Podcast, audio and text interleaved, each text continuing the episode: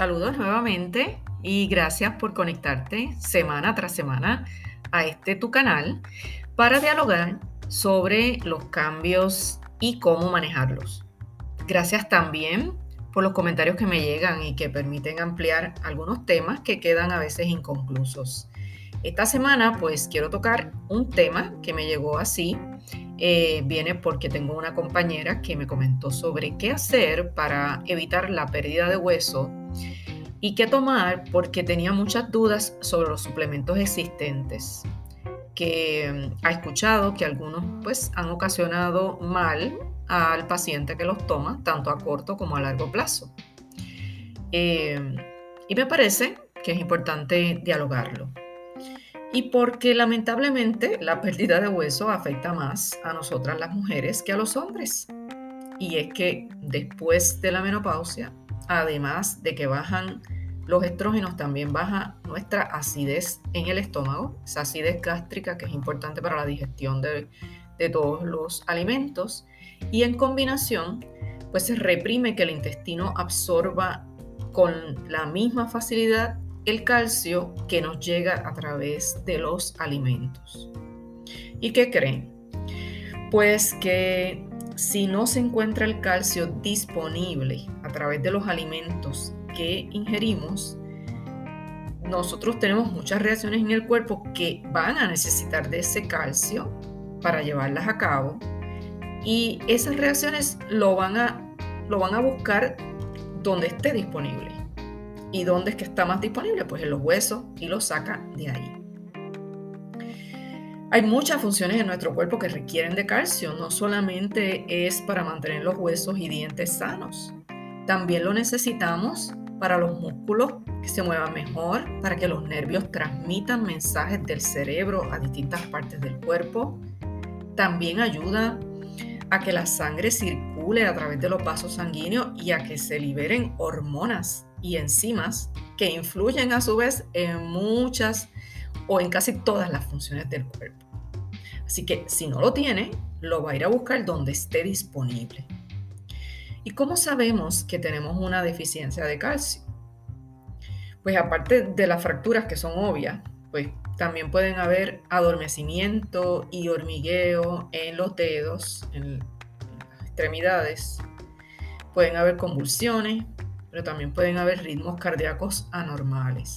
Aunque todas estas pueden ser en casos muy, muy graves de deficiencia de calcio. Aunque nosotros nos tocamos y sentimos que los huesos son duros y rígidos, esos son tejidos, tejidos vivos que se reconstruyen constantemente a lo largo de nuestra vida. Cuando somos niñas y adolescentes, nuestro cuerpo genera hueso con mayor rapidez que lo que tarda inclusive en deshacerse de lo que es el hueso viejo o de esas células viejas. Pero después de los 30 años, fíjense que mencioné 30 años, que eso es jovencitas, comenzamos con la pérdida de ósea más rápido de lo que el cuerpo demora en generarlo.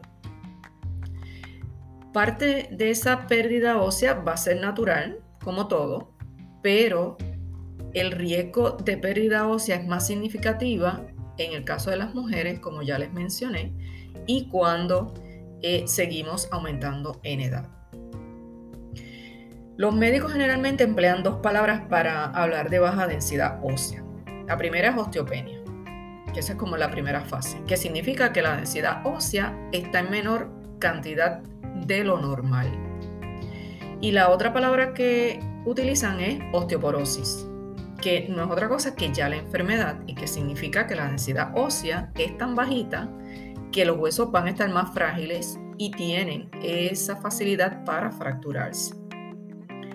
Las mujeres blancas y asiáticas se ha encontrado que tienen mayor riesgo de tener osteoporosis, pero todas corremos el riesgo de tener esa enfermedad después de los 50, por lo que ya les mencioné. El punto más alto de pérdida es justo antes y después de la menopausia eh, y después logra estabilizarse. Así que hay esperanza, pero lo que tenemos es que controlarlo en ese periodo que es más crítico. ¿Y cómo se diagnostica la osteopenia o la osteoporosis. Pues existen varias herramientas que el médico puede usar para enviarte unos laboratorios que se te hagan para diagnosticar esa salud en los huesos. Y esos pueden ser desde algo tan sencillo como un análisis de sangre y orina para medir los valores de calcio, pero también puede ser ese análisis de densidad ósea, que no es otra cosa que una radiografía u ondas acústicas para medir la fortaleza del hueso. Esta prueba de densidad ósea también es reconocida como densitometría, así es como lo envían los médicos. El médico puede recomendar una densitometría de base, que es la que normalmente se hace cuando ya estás entrando en los, después de los 45, 50 años. Y luego, según los resultados que se vean en esa primera densitometría, cada dos años o cada cinco años debe volverla a hacer para mirar cómo están esos niveles en términos del deterioro o la estabilización. Eh, estas densitometrías lo que utilizan es un nivel muy bajo de radiación de, rayos X. Es como si fuera un escáner que mientras tú estás recostada sobre una camilla, él va pasando sobre todo tu cuerpo para medir esos puntos específicos que son tal vez más vulnerables a quebrarse, como son la cadera, el fémur, la columna vertebral y las muñecas. Entonces, ¿qué debemos hacer? ¿Qué es lo que debemos hacer? Una vez ya diagnosticado una osteopenia o una osteoporosis, pues el médico normalmente te va, te va a hacer unas recomendaciones. Eso es lo primero. Lo primero que debes tener es esa, esa densitometría de base para ver los cambios. Así que pídele a tu médico que te la envíe. Si no, nunca te la has hecho, pídele por favor que te eh, recomiende hacértela. Segundo, es importante enriquecer la dieta o sea, los alimentos que ingieres, que tengan mucho calcio y que este calcio sea asimilable, como lo son los lácteos desnatados, la leche y yogures, em, también que sean descremados para, para evitar el exceso de grasa, los quesos que sean también bajos en grasa, también las legumbres, y hortalizas. Las almendras son buenísimas en calcio. Frijoles, eh, los guisantes, los garbanzos que tanto nos gustan. Tanto puede ser en guisados, en arroces o en, en hummus, que es muy bueno también. Las espinacas. Así como otros cereales integrales, los cuales nos van a dar ese buen aporte de calcio que necesitamos. Pero en ocasiones puede ser necesario que la alimentación no sea suficiente, por lo que ya les dije, que no lo pueda adquirir necesariamente, así que necesitamos de unos suplementos de calcio. Pero cualquier calcio, bueno, eh, ahí es que hay que hacer un análisis, porque no todo lo que se vende en la farmacia es apto. hay que mirar los ingredientes, qué es lo que tienen. Siempre se ha recomendado una dosis de calcio para mujeres, para mujeres adultas de 1200 miligramos al día. Y esto en combinación con una dieta balanceada que tenga todos los nutrientes necesarios que le acompañen. Eh, hay formas de calcio en suplemento y hay varias. Eh, por ejemplo, hay unas que se absorben mejor que otras. Eh, por ejemplo, una persona no no debe ingerir más de 500 miligramos cada vez, porque es más difícil para el cuerpo asimilar. Así que lo que se recomienda es que se lo tome como en dos ocasiones para evitar ingerir de cantazo los 1200 miligramos. Eh, así que dividir esas porciones, esas dosis, es mucho mejor. El carbonato de calcio que muchos de los suplementos es lo que tiene, es más económico, pero debe ingerirse con alimento para que se pueda absorber mejor.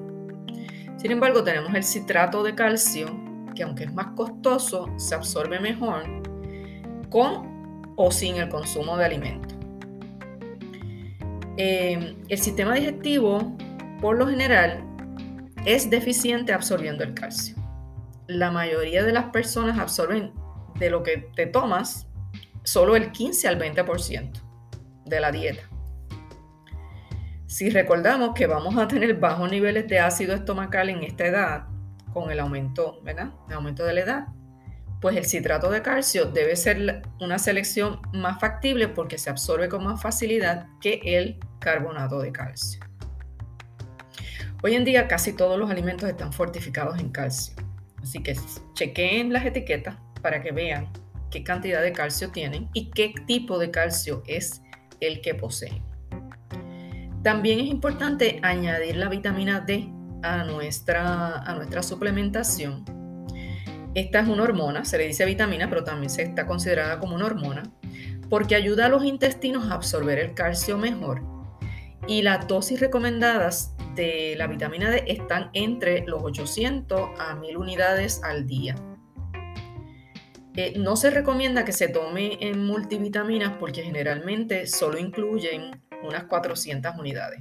Así que tu cuerpo va a necesitar un poco más. Tomar el sol siempre ayuda porque hace que tu organismo sintetice la vitamina D sin necesitar de un suplemento. Pero debemos tener en cuenta que si nos protegemos con un protector solar, eso va a impedir que los rayos ultravioleta puedan penetrar. Por eso la recomendación siempre es que la exposición al sol debe ser sin protector solar para este tipo, ¿verdad? Pero solo de 10 a 15 minutos, no más de eso porque si te vas a ir a tostar a la playa, pues obviamente tienes que tener protector solar. La vitamina K, la K2 particularmente, es importante también. Algunos estudios indican que las personas que consumen alimentos ricos en vitamina K tienen huesos más fuertes y menos probabilidades de romperse un hueso que las personas que no, que consumen menos, ¿verdad? O que no consumen vitamina K. Se requiere más estudios, pero para terminar mejor, sí, este suplemento de vitamina K ayuda a mejorar la salud ósea, eh, pero eh, muchos de los suplementos que ustedes van a encontrar hoy día de vitamina D3 vienen acompañados de K2 porque se ha encontrado que tienen efectos sinergéticos y ayudan mejor a esa asimilación. El estilo de vida es importante, hay que dejar de fumar, hay que mantener un peso corporal saludable. Hay que limitar el consumo de alcohol y cafeína, porque eh, ambos aumentan la eliminación del calcio. Y puedes hacer todo esto y tomar todos los suplementos vitamínicos y minerales, pero si no haces ejercicio físico diario, no se va a reactivar la formación de hueso. ¿Y cuáles son esos mejores ejercicios para la formación de este tejido conectivo, que no es otra cosa que el tejido óseo. Pues te voy a mencionar al menos tres tipos eh, que se recomiendan, comenzando, por ejemplo, con las sentadillas, a las que le puedes añadir algún tipo de pesitas de manos. Mientras bajas, tienes unas pesitas pequeñas de tal vez 3 o 5 libras en las manos y añades ese aumento de peso que hace que se regenere mejor el hueso. También están los ejercicios de resistencia, que lo puedes hacer apoyada contra una pared, ¿verdad? Las manos contra una pared y deslizándose en ángulo contra la pared. Y eso es como un ejercicio de resistencia. También los ejercicios de movimiento, buenísimos. El tai chi, excelente. Las caminatas, ni se digan. El yoga también. Y el otro ejercicio que es bueno son los ejercicios de rebote. Que lo mismo lo puedes hacer rebotando suavemente en el piso, como que vas a rebotar, pero sin hacer el brinco. O eh, haciendo tus, eh, cogiendo un trampolín y brincando sobre el trampolín suavemente. Nada que sea abrupto. Busca asesorarte con algún experto del ejercicio para que veas qué tipos de ejercicios son mejores para eh, la reestructuración y la nueva formación de hueso. También es importante saber que algunos medicamentos reducen la absorción de calcio, como por ejemplo los glucocorticoides. En ese grupo está la prednisona, que se receta muchísimo para muchas enfermedades autoinmunes y que ustedes saben que hoy día hay más enfermedades autoinmunes y cada día aparecen nuevas y todo se debe a cómo estamos comiendo. ¿Qué es lo que comemos?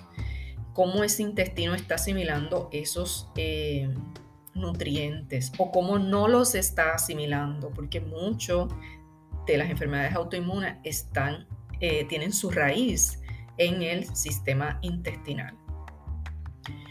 Eh, así como este, hay otros, otros, otros eh, medicamentos que pueden aumentar el nivel en sangre, o sea que también pueden subir el exceso de calcio en sangre. Así que habla con el médico sobre qué medicamentos pueden interaccionar y si sientes que aún no te aclaran todas las dudas, como puede ser, puede ser posible, porque los médicos no son nutricionistas. Los médicos estudian eh, los medicamentos y la interacción entre los medicamentos, pero no necesariamente eh, los medicamentos y la interacción con los nutrientes, vitaminas, minerales, etc. Debes seguir buscando asesoría. A lo mejor un nutricionista puede asesorarte en esta área. Debes saber también que el cuerpo elimina el calcio mediante la orina, mediante las heces y también mediante el sudor. Así que esas son las formas. Y si tomas suplementos, asegúrate que no los estás botando por el inodoro, que se están asimilando, que estás haciendo todo lo posible porque ese calcio entre en, en la forma en que las células lo pueden utilizar. ¿Ok? Sigue estos tips y de seguro te van a ayudar a prevenir la pérdida de hueso y o inclusive a tomar mejores decisiones. Soy la doctora María Calista, profesora, epidemióloga, también soy neurocoach. Eh, me he declarado embajadora de la menopausia por ser la autora del libro de Meno Odiosa a Menodiosa, de donde salen muchos de estos temas que yo les hablo semanalmente. Les invito a que activen el canal para que le lleguen las notificaciones semanalmente y que lo compartan entre sus amistades y familiares porque siempre podemos beneficiar a alguien. No se queden con la información, compártanla. Te espero la próxima semana con otro tema parecido. Chao.